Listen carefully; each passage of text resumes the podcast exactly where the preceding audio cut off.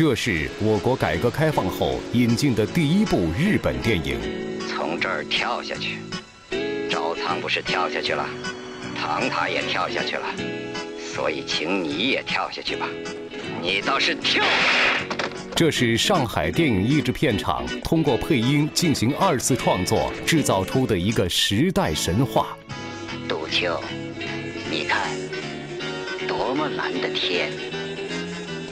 走过去，你可以融化在那蓝天里，一直走，不要朝两边看，明白吗，杜秋？这是整整一代中国人的集体光影记忆。它甚至改变了中国观众对于银幕男人形象的审美标准。我是被警察追捕的人。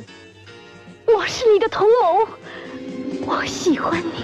这部电影就是《追捕》。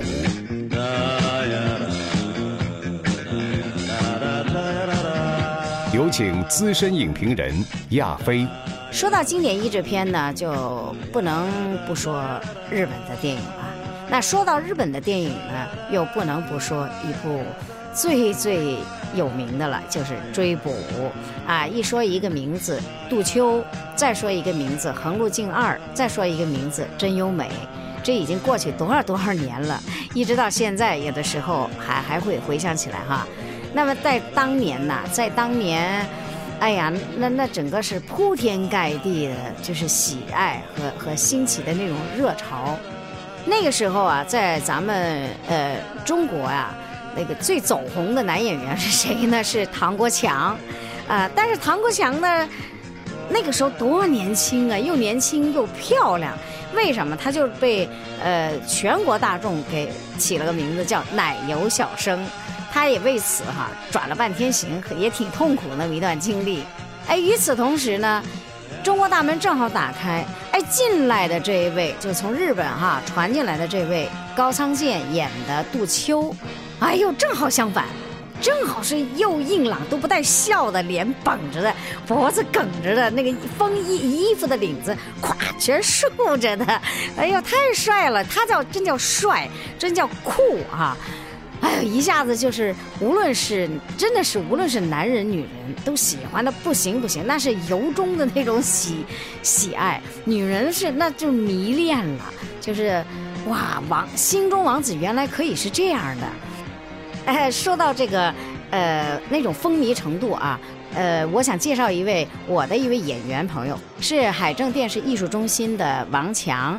他呢是在咱们呃国内的电视剧中啊，是也是演了很多硬汉形象。他代表作像《海天之恋》呢，《战争目光》还有《火蓝刀锋》都是很有名的，年轻朋友都特别喜欢哈。呃，也是他就也是演那种特别硬朗的啊军人风范的。那么他当年呐，他当年正在上海戏剧学院上学呢。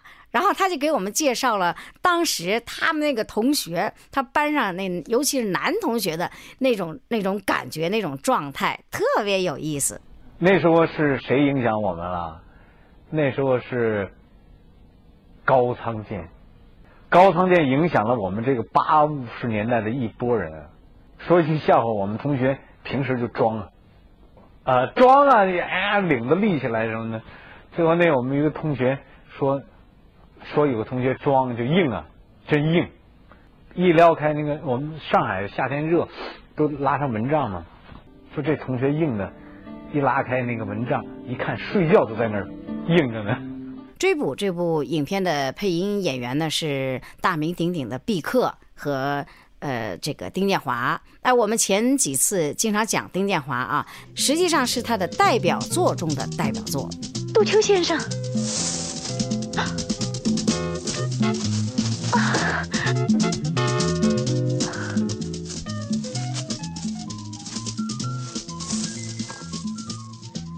警察撤走了，我把吃的拿来了。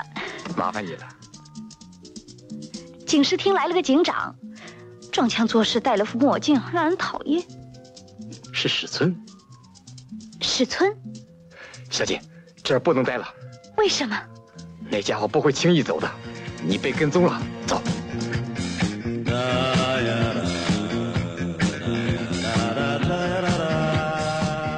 策划和录制《追捕》这期节目的时候，我们还不知道高仓健先生已经病逝，离我们而去。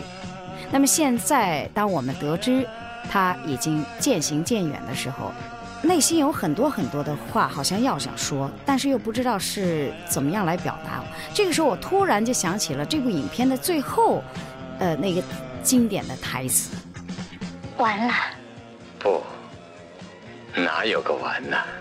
是啊，哪有个完呢？三十多年了，无论是对《追捕》这部影片中的杜秋、真由美、史村他们的记忆，还是对高仓健先生的怀念。都将会在我们的生命中不断的延续。